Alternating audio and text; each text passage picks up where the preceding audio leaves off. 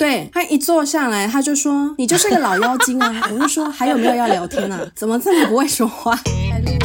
OK，All right，so guys, as the tradition，每一个人是不是要来一个 Yes Queen？来，我们数到三喽，一、二、三，Yes Queen！好好好，而且我今天想要先跟大家说明一下，因为就算观众朋友都看不到，但是毕竟我们是有视讯的状态。对，为了要讲这一集，我今天穿的就是很像 witches，我今天特地用一个占卜师的形象，对，我用一个占卜师的形象来跟大家对谈，好不好？所以今天我就是 podcast 界的唐奇阳，which doesn't make sense，因为唐奇阳自己也有在 podcast 界。那我们先来破题，我们今天要聊的，大家知道是什么吗？渔夫算命，小强仔，答案都非常非常的好，因为都非常非常精准。没错，我们今天要讲的就是渔夫系列。但是我要先说，为什么我是主持人？因为我真心觉得在座的各位。哈，好失礼哦！哎、欸，我真的比起你们在座的各位，在渔夫这件事情上面，我是最有经历的，好吗？没有什么无知。那你先自我介绍。哦、oh,，对，guys，嗨，今天你们的主持人是我是 Samantha，就是遇过渣男的 Samantha，但那都不是重点，重点是我有二十年的渔夫经历。我从少女杂志背后的星座趋势，从心理测验，从有网络出来的时候，科技紫微网，在网络上面看自己的八字，I've done it all。所以我觉得在场 没有人可以比我有更。多这些算命的经历，可是我想要听一看大家的，因为有一些东西是我自己也是借由我的好朋友们，也就是 Sam、Sabrina and Ariel as well 介绍给我一些非常特殊的算命过程，所以我今天要先一个一个来询问一下大家。但是在开始之前，我想先定义算命，因为大家应该知道我刚刚讲了很多东西吧？有星座，嗯，I don't know，有紫薇，有生辰八字。对你们来讲，什么东西像算是算命？比如说塔罗牌，它算算命吗？算吧。算啊，就只要算一个是透过别的方式去预知、预测未来，我觉得都算。那心理测验呢？心理测验我觉得比较不算。心理测验是心理测验，I think。对，你要看他到哪一个范围。你们现在的意思是，如果今天有一个人或者是一个东西，他告诉你你的未来会长什么样子，你们就定义这个东西是算命，他就会比较偏向算命。可是因为你想要心理测验，它其实是透过一些其实它既定有算好的类。似它的城市嘛，所以你选的 A 选项，再到 B 选项、C 选项的时候，你就会是比较趋向于是哪一种性格的答案，它就是心理测验。好，那如果按照这个逻辑，我必须要延续下去问，那血型算是算命吗？因为按照这样子说，它也是有 A 选项、B 选项、C 选项。你如果今天选择哪呃属于哪一个血型，你就会落在哪一个 category。我觉得血型比较算是分类，例如星座好了，星座当然也是分类，可是星座又有分星盘。讲到星盘它就会比较算偏向于算命，对对，对，因为如果你只是讲说哦摩羯座这个人怎么样怎么样怎么样，我觉得那比较偏向于是刚刚讲的有点像心理测验，它是一个大基数分类下来的一些结果。可是如果今天讲到星盘，你开了这个星盘，然后他可能就会看说，OK，现在这个行星的运行怎么样怎么样，然后会怎么样影响你这个人的运势或什么，我觉得这就算算命。请问一下，莎现在是在用深度的对谈来包装渔夫的内涵吗？啊，当然了，对啊，对啊，因为我刚刚都已经开场说，我有二十年渔夫经历，我不把它弄得好像很哲学一样，我 真的有点太丢脸了。咚咚咚。但是等一下打个岔，我们其他人都还没自我介绍。好，你们要好，我们可以先介绍之后，因为我以为我以为大家已经对我们很熟悉了。对啊。It's OK，Let's start。我们就从刚刚提到没有自我介绍的男性开始，在座唯一男性，我是 Hello 大家。大家好，我是等级的日本代表，我是木之本樱先生。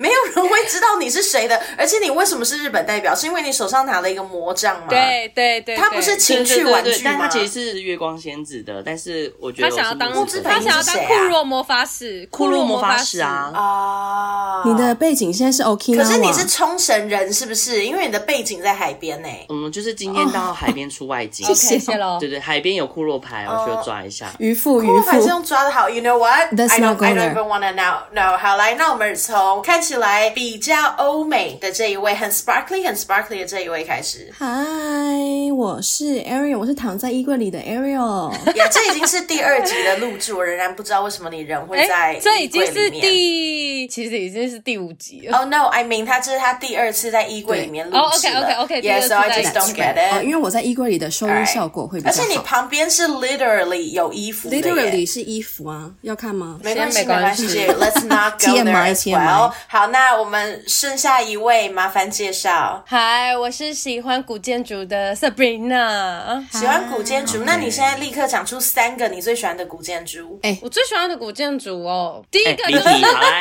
好来，开始，我喜欢，今天开始今天的没有我。喜欢挑战刚刚这种事情 Sabrina 欸有提到说，从星座到星盘就会比较偏向于是算命，我也这么认同，我觉我也这么认同。得如果今天真的是讲到星盘，然后去看那个流年，它其实就是比较偏向算命。可是如果今天就是只是你很常看到有些人就会说什么啊，一句话讲摩羯座什么什么，那个就真的不是算命的，那个就是只是在做人格分析。我觉得那个只是娱乐。OK，I、get it。所以我大概可以抓到一个 definition，就是你们认为，如果今天是早就放在那边的 category，你只是刚刚好对号入座，这个东西就不算算命，它就是大数据你这个判断它是大数据，没错可是如果今天你被客制化的讲述了你的未来可能为什么跟别人不一样，你们就判断这个是算命。嗯，OK，那在座的各位，你们曾经有过哪一些算命的经历是比较特别的？任何，因为以我个人来说，我跟你讲，真的不下十种算命的经历是有过的。但我们先从 Ariel 开始，因为我觉得 Ariel 看起来比较欧美一点，也许欧美的人不会 那么有渔夫的性格。没有，因为我们我们 Ariel 小姐其实不太相信算命。对，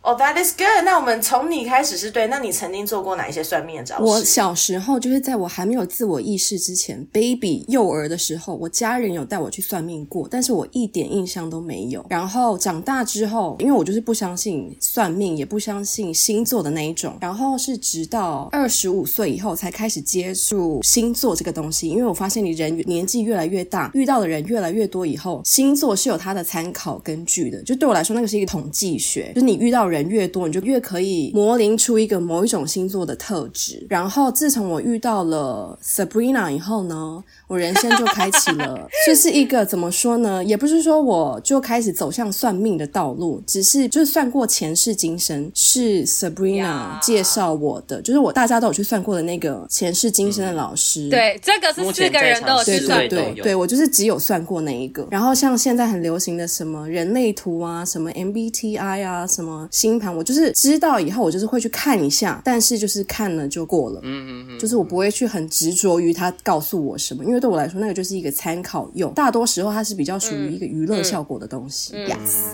但我先说，这样子听起来，你的确现在还是信仰算命的吧？至少以特定的，比如说前世今生来讲，你是相信的。我觉得我好像没办法说我是相信，但是因为我当时去算的时候，是因为我身边所有的同事朋友都去了，都去了同一个前世今生的老师，然后我就觉得非常的好奇，因为我是一个好奇心、求知欲旺盛的人，所以我那时候就准备了很多的问题，我要去踢馆。嗯，然后那时候去了以后，我觉得我最后获得的结论是我没有办法很肯定的告诉你说我现在就是相信这个东西，但是我觉得至少当时那个前世今生的老师他是有办法回答我的问题的。嗯，所以这件事情对我来说逻辑上就是成立，就是你只要有办法回答我的问题，然后不是不合逻辑的，我就会觉得 How do I put it？就是我也不是相信，只是我就觉得好，我不会反对你，就是你保持开放的心态，愿意相信。我我觉得我帮 Ariel 讲一下好了。Okay, 我觉得、嗯，我觉得他当时的状态是他对于人生跟自己有很多的疑问，然后跟很多的纠结点。可是那个纠结点是来不知道从哪里来的，就是我们就算聊天讨论，或者是说试图去找这纠结点，都找不到。然后那时候就是因为我们大家都去算了这前世今生嘛，对我来说，这前世今生有点算是解答一些原厂设定的概念。然后不确定你们三个是不是？我在算的时候，我没有觉得他告诉你很多未来的事情，可是他会告诉你说，你的人生到目前为止为什么会走向这样子的选择？有可能是因为什么原因？什么原因？什么？你的前世做过什么？什么？什么？什么？什么？这样子。然后 Ariel 那时候呢，他很困惑的，有可能就是人生纠结的点，或者是跟家里的关系，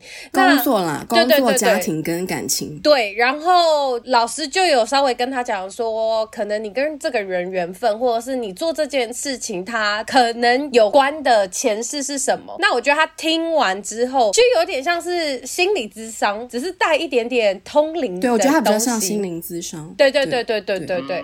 嗯，老实说，我个人觉得算命这件事情，其实大部分都有一点像是心灵之上。嗯，这点我完全。我觉得我我以前的态度就是我不相信那些什么算命星座的时候，我那时候的心态是因为你没办法证明它是存在的，就包括什么鬼神啊、嗯、这些东西。但是后来年纪大了以后，我的想法就改变了，我切角变成是对它确实没有办法证明这些东西存在，但是它同时也没办法证明这些东西不存在。对，所以我是保持开放的态度、嗯、去吸收这些什么算命啊，或者什么星盘这些东西。的 OK OK，那我觉得你的状态，我如果现在要先归类，我先把你比较归类在无无神论者这一块，也就是你听他们，你认为他有可信的地方，但你先 open minded，你先不觉得这个东西是完全真实存在的。我觉得我们等下可以回来前世今生那一个 part，因为每一个人都有这一段经历。嗯、那如果是 Sam 呢？因为 Sam 就我所知，我平常只要有任何的负面情绪、任何的抱怨、任何不顺的事情，只要跟 Sam 说，Sam 永远只会。回我三个字是水逆，所以我觉得 Sam 在我的生命当中，对他就是一直 implant 给我。我现在真的都很 positive，任何不顺心，我就想说啊，我觉得立刻先问大家说，最近有水逆吗？他们就会说有，每个人都不顺，然后我就觉得啊，安心许多。所以我想要知道 Sam 的这个历程是怎么。等一下，我要打岔，Sam 最近还有一个新的叫做 Show Cam，对，水逆跟 Show Cam 啊。可是我觉得 Show Cam 这是他，我真的讲不出来那个对的音 Cam 这，就是。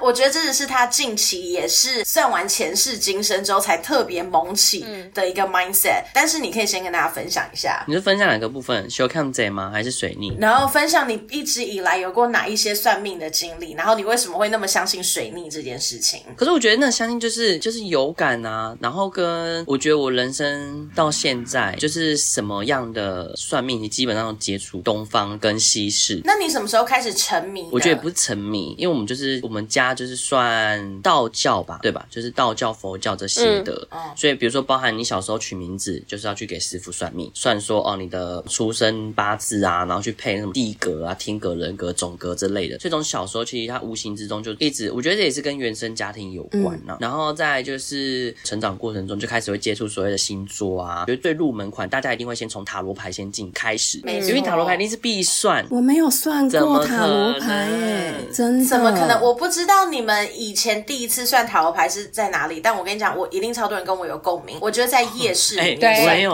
我在西门町，就是那个什么小叉老师，然后他那时候啊、哦，我知道，我知道，他会有很多粉红色珠珠帘子，那时候非常的盛行，嗯、所以他那时候是，哎、欸，他那个是有点类似连锁店的概念哦，就在各个那种类似什么格子趣，是不是？格子趣然后里面 他会有个驻点，嗯，他因为格子趣其实那时候很盛行，他可能西门也有啊，你可能去师大也也有啊，东区也有。然后就在每个地方，他都会有驻点的塔罗牌老师这样，所以那时候就就去算。那你也知道，高中生高中生最常遇到就感情啊。你们有算过鸟卦吗？对不起，离题。但是我很好奇，我没有，但是我陪人家，我超想算鸟卦的。我很好什么？我也觉得蛮有趣的。我觉得它是虐待动物诶。不，呃，撇除这点，因为当下你其实不会想这么多。但我觉得有趣的点是，这鸟真的会去帮你叼了一个什么东西给你。它的鸟是用叼东西给你吗？我一直以为它是把什么种子之类丢到它的面前。它就是会有一个类似，我也不知道是长怎样，反正就小小的，它可以让它叼。然后那只鸟就是可能你跟它讲完之后，它可能就把它前面的时候，我不知道。他可能是习惯了，他也有可能被训练成就是有东西来我就得叼，或者是他真的就是有灵气在这样子，嗯，他就他就用嘴巴这样叼一下，然后丢，然后老师就会帮你解那个签，这样子是透过这样的方式。哦，我觉得乌乌乌龟的那个也很酷啊，但我也没试过。龟卦，那算是龟，龟壳那个也蛮太多动物相关的。那个我也没试过，因为我觉得在夜市我都不太敢相信，因为毕竟大家新闻或是一些网络上流传的，通常都听起来很骗人的，就不太会去。的确，而且我就会很好奇，它这些动物是哪里来的？就跟写钻石一样，它是用。合法管道取得这些鸟跟乌龟的吗？We don't know that。我就我只是会想太多了。我有点不敢不不敢我觉得探你想太究它，多我有点不敢了探究。我会想太多，所以我没办法做这些事情。可是我要先说，龟挂有的时候是假的龟壳哦，因为龟挂它不是活的乌龟，它是利用那个壳当做一个容器然后它会把一个像易经还是八卦的硬币们丢进去。对那当它这样摇对摇摇，它就会有一定的数量掉出来，掉出来的那个东西就有点像是茶的普瓜，你喝到多少，它最后剩下的图案是什么？那个硬币就是一哈利波。特哦对对对对，就像是哈利波特那种概念，他们都是互通的，所以崔老尼教授，对对对崔老他叫尼崔老尼哎，对你今天是崔老尼啦。对耶，所以我觉得他那个就真的没有那么多动物的虐待成分在里面。OK，好可是我还是想要听完 Sam 的那个，所以你从塔罗牌之后呢，你开始算什么？鸟卦如果没有的话，我其实接触最多是塔罗，可能你们其他人比较没有的经验的话，我觉得我比较偏道教或佛教的，比如说，例如我就有类似驱邪之类，嗯、对，或补财库这类。驱邪，可是等一下，虽然驱邪不算是算命的一个环节，可是我很想知道怎么驱邪。它其实算，它理应叫收惊，应该讲说我会把它归为是算命的一种，是因为它也的确是先透过这样的一个小模式去，哦，你是不是真的有被不好的东西缠身，然后进而的帮你沟通啊，然后帮你确认说，哦，可能他们这些就是冤亲债主需要多少，比如说金钱这样子，那你就那他怎么做到这件事情？他就是对空气。就我们旁人而言，他就是有点类似在冥想的状态。哦，所以他当时没有道具，没有什么牌，没有，什么卜卦之类的。但是他是有借由神明的力量。哦、OK OK，这的确是偏特别一些些的。我有被带去收金过，哎，Ariel 有被带去收金过，可是你不是不相信这件事情吗？所以我是被带去的。Yeah. 然后我是在这个时间点以后转换我的想法说，说因为我没办法证明他们不存在，所以我才开始 OK 保持开放的心，觉得就是所谓的鬼神啊什么都是有可能存在的。我以前是不信这些东西。那你当时为什么会被带去啊？嗯，因为我那时候就是你知道有那种铁打神算，不是神算，它是那种敲啊那 fuck，what is that in Mandarin？就是按摩的那种推打损伤，哦，推拿的是跌打损伤，对对对。然后是是一个我从小我家人就会带我去的地方，然后那个师傅他有在学佛，嗯、就是他有他是信佛教的，所以他有这些相关的经历。嗯嗯。然后我就曾经有一次，我就他在按的时候，因为他就觉得我怎么可能小小年纪，然后身体或者什么肩膀这么硬，他就觉得很奇怪。然后我们就在聊天的时候，我就问他说：“你有没有曾经就是按摩别人的时候，把他身上不好的东西带到自己身上？”对。然后我们就开启了这一串的话题。然后那一天晚上的时候，是我爸爸带我去的。然后我们就是这样聊完了以后，突然我爸也不晓得哪里来的一个灵感，就跟那个师傅聊起来了，说他有没有认识可以帮忙看的人。因为我那时候是我人生状态比较不好的时候，呃，那个师傅就跟我爸爸说，有他有认识一个很厉害的师傅这样子，可是他不是什么人都见，他是要看缘分的。然后我爸爸就拜托他说，那你可以问问看吗？表示他想要带我去这样子。然后师傅就帮我打电话。去问，然后对方也就说好，所以表示我们是有缘分的。那个师傅就一直跟我爸爸说，那个就是那个道士还是什么，我其实不太确定他的正式称呼是什么，但是他就是，我们就先称他为一个道士好了。嗯，就是那个道士，他就一直表示说，他其实已经很久不随便见不认识的人了，但是他接到那个师傅的电话的时候，他就觉得跟我很有缘，所以他就决定要见我。然后我被带去以后，嗯，我其实对那一段记忆是有点模糊的，因为那个其实第一他蛮久以前的，然后加上我对于那一段。就是生命经验比较不好的那一段时间的记忆是有一点模糊的，但是我是大概记得说，我那个道士他就来开门，嗯，然后他一看到我脸就变得很严肃，然后就叫我赶快进去。然后进去以后，他的家的那个客厅，他就是很像一个神坛，嗯嗯嗯，然后旁边就有座位围着，然后就是有那个神坛，然后中间就是一个很空的客厅这样子。然后他就叫我去站在中间，嗯，然后站在中间，他就开始进行一些就是他的 ceremony 还是 ritual 之类的东西，然后他就开始问我一些问题。他就问我说：“他有看到一座大楼。”我就说什么大楼？我家住在大楼没有错。他说不是不是，是一个很像图书馆的大楼。然后那时候一听到图书馆，我就开始哭，因为我真的有在某一间大学的图书馆有目睹命案现场。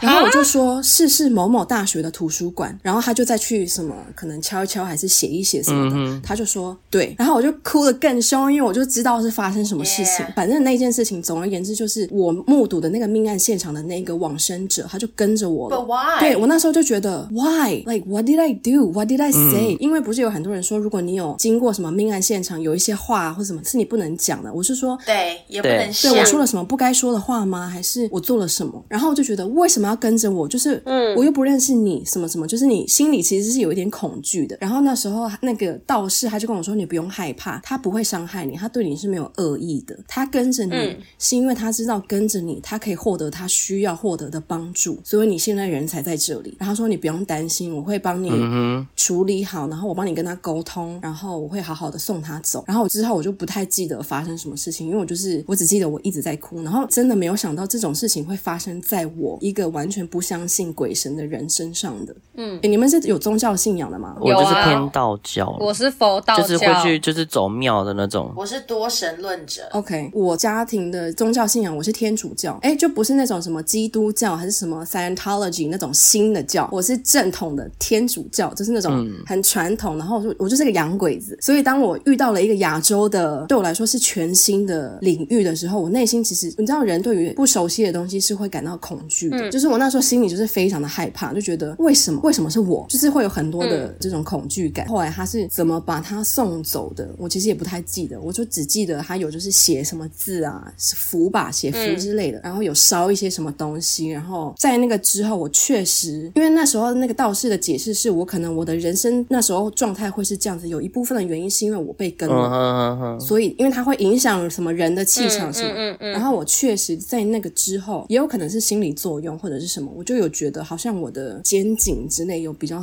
放松一点，然后也可以睡得比较好一点，诸、嗯、如此类、嗯，有变得顺利很多。也不是说顺利，只是那时候因为我是一个从小就不是很好睡觉的人，只是在那一段时间真的是睡不好，就是没办法睡觉，然后很多梦，然后梦的内容就是会有一些蛮稀奇鬼怪的一些梦的内容，可能我觉得也有心理作用啦，就在那之后我的睡眠状态有好一点这样子，嗯、然后所以我才会说那是我人生的一个转捩点，我从那个时候就会开始保持一个对未知的东西全部都是保持着开放的状态。嗯，对，这故事很好听哎，而且你爸应该也是天主教徒吧？我爸不是，我爸我是妈妈那边的家人是，但是我爸爸、oh. 我爸爸那边的家人也是比较跟大家一样，就是可能比较佛道教一点的。嗯嗯嗯嗯嗯 OK，因为我原本想说，如果他是天主教徒，然后他也愿意做这件事情，那他是真的 true love 哎，因为我知道有一些人他们的宗教信仰强烈到，他们就算知道有事情不对劲，但他们未必会想要接受这样子的 solution。嗯，哎，我只能说这故事很好听，我一直以来都对大家收金的故事蛮感兴趣的，因为我觉得它真的有它神奇的地方。可是我其实也某些部分同意 Ariel 说的，你很难证实这件事情是真的。嗯、Sabrina 是不是还没有分享？对.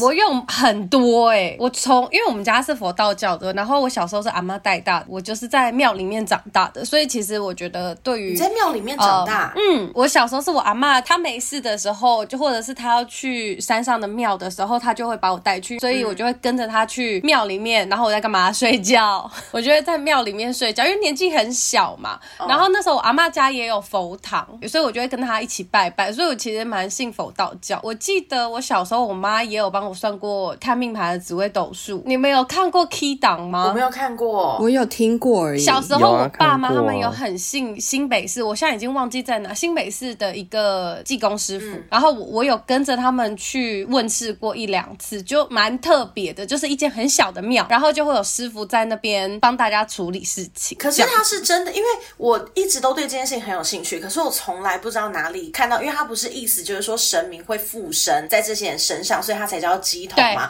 我一直没有真实的看过这些东西，但我看了很多 YouTube 影片，有一些人是要透过比较可能伤害或刺激肉体的方式才会做到这件事情。你看的也是吗？我看的是那个师傅开始前会一直喝，好像是喝。米酒，因为是济公嘛，所以他就会一直喝米酒。嗯、对，然后喝到某一个状态的时候，就应该是说他他们这个模式叫 Kiga。对就是起价价。它就是 Kiga 的模式不一样，嗯、它有点类似每个有这样的体质，它就当做是一个能力好了，它有个通灵的能力，它可以当神明的代言人。代言人可是他要做这件事情的时候，他会有一个启动的机制，所以每个人的状态不一样，包含他有可能是他面对的神明的属性特性也会不一样，所以像他讲济公的时候，百分之百就是喝酒。对，因为济公本来就爱喝酒，对对对，然后更会三那个三字，嗯、然后有一些其他那种打自己，就比较不确定会是哪。我觉得不能说打自己啦，就是有的，因为我前一阵子是真的看到那个 Instagram 推播，就是你知道有一些媒体网站，哦、然后好像有特别几个乩童，哦、他们不知道为什么都会把自己整个 Tiga 的过程给记录下来，然后我就有特别一直在看，然后印象很深刻的是，嗯、因为他就是一个会把脸画黑，然后我不知道这个是因为神明的。个性还是什么？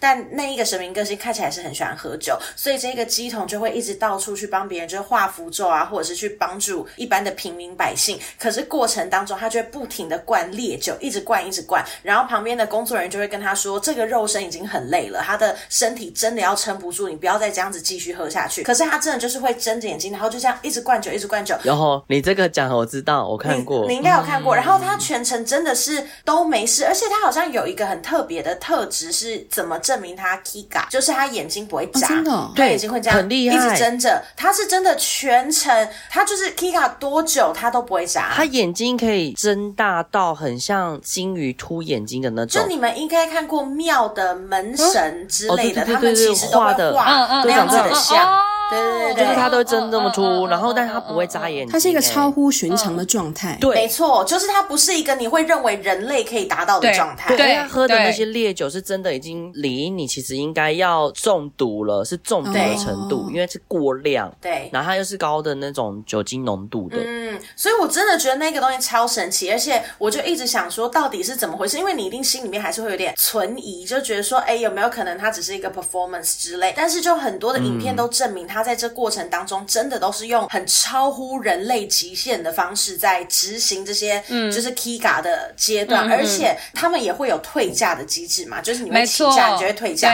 一退价，通常这个人类就他回到他原本的模式，他就会昏倒，因为他就是 totally collapse，yeah，、嗯、然后就觉得 fuck，真的超神奇哦，我好喜欢这种渔夫的东西。可是我跟你说，有一个蛮特别的，讲到济公这件事情，我妈的干儿子的爸爸，嗯、他就是蛮有。缘分的，然后他就是酒喝多以后，济公师傅有时候就蛮喜欢上身他的。然后有一次过年的时候，我们去吃饭，因为你们也知道我爸妈就爱喝酒嘛，然后大家都会中午吃饭就开始喝这样，然后就喝一喝喝一喝，就突然那济公师傅就上身了，就在我们的饭桌局里面，哎，都没有先经过他的同意吗？对，他难道不会先比如说摇头或者是干嘛之类的？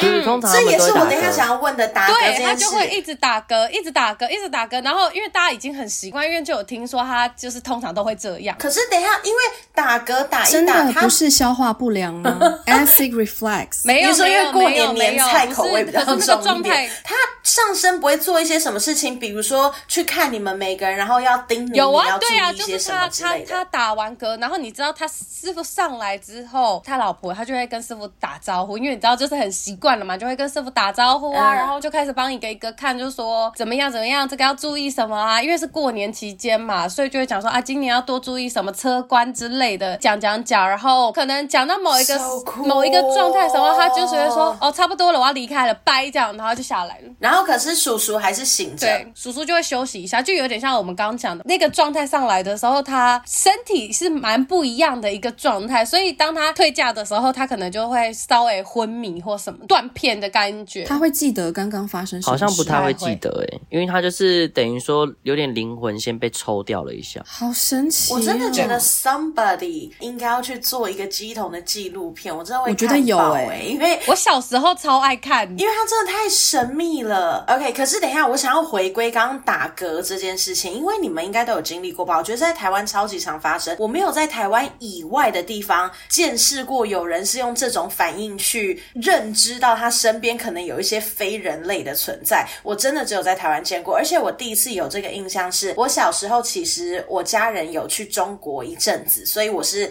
寄人篱下，我是住在别人家。然后那一年我住的那一对夫妻，那个女生她其实就会很常有这样的反应，就是狂打嗝，而且你们应该知道那个嗝声不是寻常的，不是说我吃饱这样呃呃一下，或者是有时候打那种青蛙饱嗝，不是，它是会非常长非常久，而且它看起来就是很不正常的状态。然后我那个时候真的因为年纪很小，应该是小四小五，我就纯粹觉得说，哎，他肠胃不太好，就真的想说他怎么会一直这样子打嗝。可是后来，可是我后来发现，我去了庙里，又或者是如果我真的在一些比较像祭祀型的活动，又或者只要那个现场它是有跟比如说宗教，嗯，跟鬼神相关的东西，都偶尔会遇到像他这样子的人，那个隔声是非常一致，而且表现也非常一致的。我印象中真的有一次是我很害怕，是因为我以为他是生病，可是还是很可怕，他就是真的隔到他没有办法站，要呕吐了，对，就是然后就是一直摸着胸口，嗯、对，然后他就腿软，他就是摸着墙壁就有点这样子滑下去，然后我那时候只觉得说 fuck，他会不会是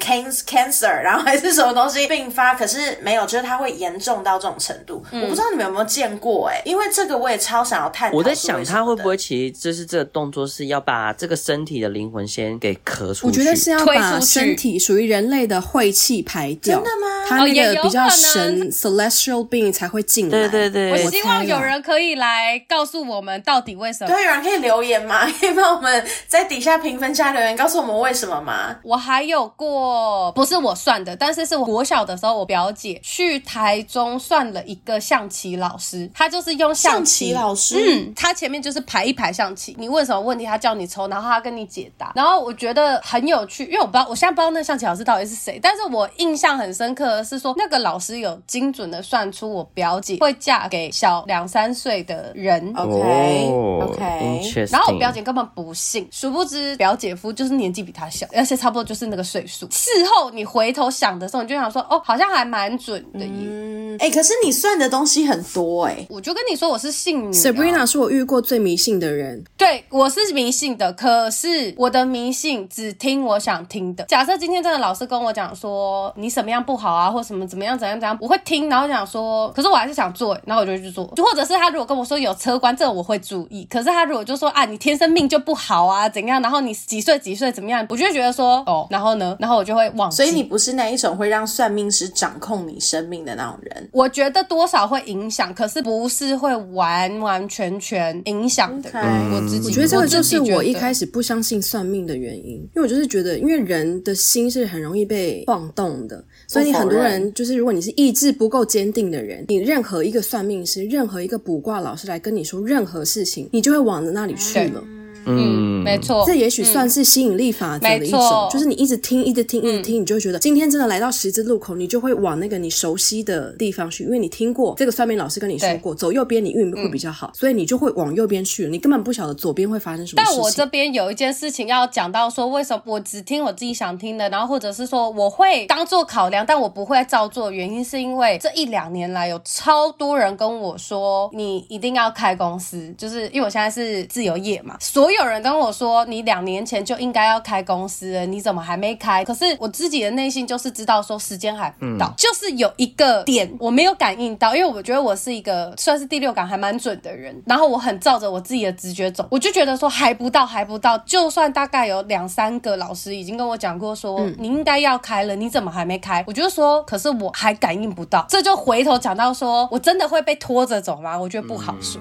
嗯。嗯你们呢？你们会自己？我觉得不要说被拖着走，因为刚刚大家其实都讲蛮客观，就是你们未必会百分之百采信算命这件事情。可是我相信你们应该有个门槛或底牌，是只要发生了，你就会开始去算命。对我来讲，我永远都是转换工作的那个挣扎期、转换期，我就是很 buy in 第三方或者是不可叙述的力量来告诉我应该要怎么做。我不知道你们的大月、小月，或者是你们的季节期是什么时候会去找算命师？我通常就是因为身边的人，可能他分享了他的故事，对我最近期也是因为他，但就是通常都是身边的人算过，然后分享的东西，因为你们算过，我会觉得有感，是因为你们的事情多多少少我大致上都知道了，所以当你们算出来的结果，你不跟我讲说你觉得准不准，我自己都能够帮你定义准不准。你们是好康道相报的概念，对对对，绝对是就会就会想说那去广结善缘，但其实不会特别算。我觉得就是像我我讲说，就是上次我分享我收金那个故事啊，它也有点影响到我后期。就是我觉得当下我很相信，我现在当然也相信有这些事情在，可是我会觉得更多的时候，其实它会是你自己心里的念头跟想法，它反而也会去吞噬你自己，造就你有这些所谓的恐惧啊，或是害怕。嗯、我说真的，我很有感，原因就在这，因为我本来是都没觉得怎么样，但那一次会接触，我觉得他也是像 Ariel 讲的，就是他是一个缘分，因为他刚好是我那间公司的同事。那时候在上班的时候，有一天真的说不上来，没有来由，我突然人非常的不舒服，我怎么趴想午休我也睡不着，我起来我也不对，那个不舒服是觉得我好像要爆掉了，我觉得我哪边不对，所以我当下就立刻请假，然后我请我爸来找我，然后我自己先去长庚，然后那时候去长庚的时候，我就把我的状况跟里面的人讲，然后急诊室的人帮我做任何检查哦，全部都没有事情，就全部都是正常没有问题的，他就叫我回家休息。可回家的时候，我就是有比较好，可是就是说不上来，就觉得还是有一点点那么不舒服。然后这时候我的那个下属就传赖给我，他要说他下午的时候看到我这样，觉得好像不太对，所以他想说，那他刚好他阿姨的另一半就是有接触这样的经验，然后问我说，那要不要去给他看一下这样子？然后我就想说，哎、欸，你看我们都是身边的人看到我们不对劲，对然后就是我觉得这是一个算是一个宇宙的力量吗？是不是宗教都很爱讲这个？就是别人看到你不对，然后就会送你往那条路去。但又或者只是因为我们自己有时候比较难意识到自己的情况不对劲，也有可能。但我就我不晓得，因为我觉得那时候去去的时候，他就像我刚刚跟你们讲的嘛，他就是有点类似，有点在冥想的时候，然后就说出说，因为我当时就是有很多个耍丢这样子，所有都卡在我身体，一定要赶快处理啊，要这盖这样子，然后就是开始去做一些法事。可是我觉得他也是有蛮离奇的地方，就是当他在做这件事情的时候，你你会不知道为什么，就是你也是有感受的，你会觉得有一个东西好像正在从你身上运出去，对，对，他有个气，懂我说不上来，很悬。我当然很感谢，所以后续他就跟我说，神明唯一的要求就是叫我初一十五都要去拜拜。我想说，哦，那这个 OK，我办得到。所以那时候我都跟我朋友，就因为我那个同事他也是有做个小的类似收个金啊之类，因为好像也被刷掉之类。然后后来我们就是会定期就会去拜拜。可是到后期的时候，我就越来越不开心，我的心理状况是抗拒的，因为我觉得我相信，而且我尊重。可是我觉得后面开始不是在尊重我了，因为他就会变成是哦，你来，接下来就是我要 training 你们也去做这件事情，就有点类似我我也被好像我有天分，然后我也必须去做被招募。对对对对，可是我觉得那不是我要做的。可是他没有沟通过，他只是循序渐进。对对对对，就说那接下来你们除了来拜拜，你们就要开始打坐啊，然后慢慢要接受这个。可是不要说我啦，就我连我同事他就也没接受，所以我们后面就比较没有这个。而且对我而言呢，我会觉得，因为我像我是偏体质稍微敏感一点的人，所以我有时候会很蛮明显，就是会不舒服，有点就是可能冷冷的啊，背脊发凉这样。可是到后期啊，我觉得那可能也是心态转变。就到后期的时候，我是会也有点像神经病。我可能前期我要睡觉的时候，我突然觉得不舒服或什么，可是我真的很累，很想睡觉。我到后面就会觉得不对耶，这是我房间呢，他妈要睡觉，为什么要打扰我？我不管，这是我想来的，那我就睡觉，我就睡着了。嗯、对对，我就变成是我跟 Ariel 的概念有点相反。我还是相信你是尊重，可是我就比较没这么的，你不想让他影响到，对，我不想让他影响到我，所以我就没有在这么 focus 在这个上面。我觉得面对到负面的这一件事情，我想大家应该在场的人都差不多。宗教它是一个很好的祈祷的方式，尤其你们刚刚讲了很多跟收金等等等等相关的。但就我所知，在场的四位其实有一点点跟宗教很类似的前世今生这个概念、轮回这个概念，好像大家都有一点接触。有人想要先分享这一块嘛？因为我们每一个人都去找同一个老师，每一个人都透过 Sabrina 介绍，然后听了彼此的前世今生，都觉得太精彩了，然后自己立刻又再去算。我觉得我个人的坦白讲，跟你们相比，我觉得没有到特别精彩，所以我想要先听听各位。我记得我第一个听到的人是 Ariel 的，我觉得 Ariel 可以先分享。是我吗？你是先听到 Ariel 的，不是先听到我？哦，我比你先去算的。哦，哦，对，你先去，他先去。啊，我跟你说，这也很神奇哦。就是我从小常常会，因为我算信的是这个宗教，但是因为台湾毕竟是佛道教为主，没错。所以其实你在生活当中会遇到很多信或是有在练习佛道教的人。Oh, yeah, yeah. 然后我从小会遇到很多这方面的人跟我说，嗯、我是一个很有佛缘的人，然后我都一直听不懂是什么意思。嗯、可是你成长的过程当中，你就会慢慢搜集这些资讯，比如说那时候被带去收经这件事情，然后包括去见、嗯、呃，他是一个易经的老师，他不是算命，他是易经，我觉得这是不太一样的学派。总之呢，那时候所有的人，就是因为我前面有提过，说我身边所有的人，我就觉得这也许是一个来自宇宙的暗示。因为其实我虽然不相信宗教，我不相信鬼神，但是我是相信生命的。等等，那我想要眼神，没有宗教信仰的前提下，你相信轮回这件事吗？我相信这件事情的基准点也是因为你没有办法证明它不存在，你没有办法证明它不是真的，所以 Sure，你可以说我信。嗯，，cause you can't really explain it, right？那时候大家都说那个易经老师非常难约，因为他就是很忙，然后也很挑他要见的人。但是我那时候一约就约到了，然后那时候想说，哦，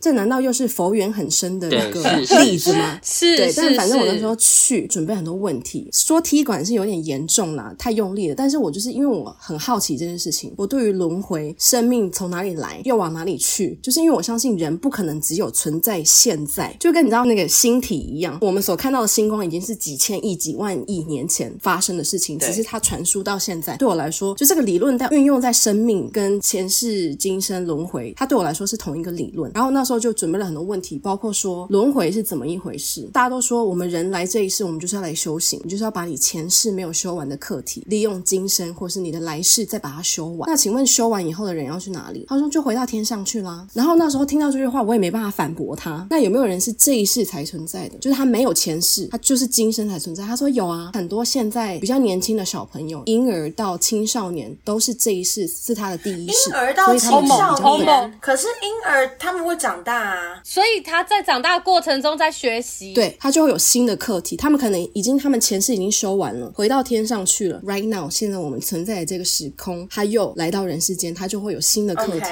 要修的东西。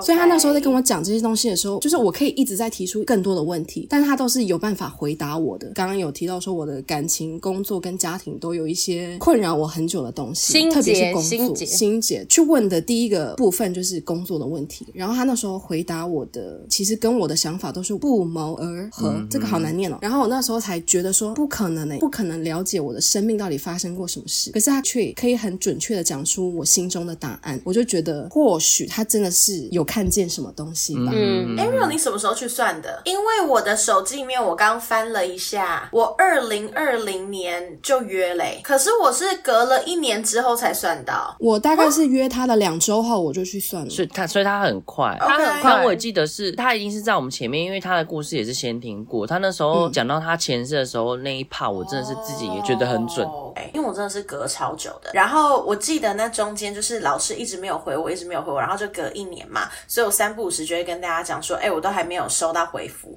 然后 Sam 就一直说你缘分还没到，缘分还没到，然后到最后果不其然，我在一年后再传一个讯息的时候，老师就超快回，就说好，我什么什么时候可以？然后我说哎，Holy fuck！然后我真的是秒读秒回的那一种，yeah, 然后到最后，我那时候有问老师这件事情，哦，然后呢，我说听说你很难约，他说因为他会感应到谁比较紧急。哦，oh, that makes sense。我说你会看缘分见面吗？他说一定会啊，不然他太累了。嗯、哦，很神奇耶，因为我不得不说，比起刚跟他联系的我，我觉得当时我见到他的时候，真的是我最需要 guidance 的时候。所以如果真的是这样，超神奇的。而且我那时候其实我去见他之前，其实我所有的问题，我心里都已经有答案了。然后那时候一见了他以后，我两个月后我就出国了。嗯、就是对我来说，这个东西是你其实是只是需要有一个人给你一个 you need a yes sayer。嗯嗯。然后他我。我又是一个非常行动派的人，所以他那时候我一跟他见完面，然后所有的答案跟问题全部都是 become one 的时候，我就立刻订机票，我就出国了。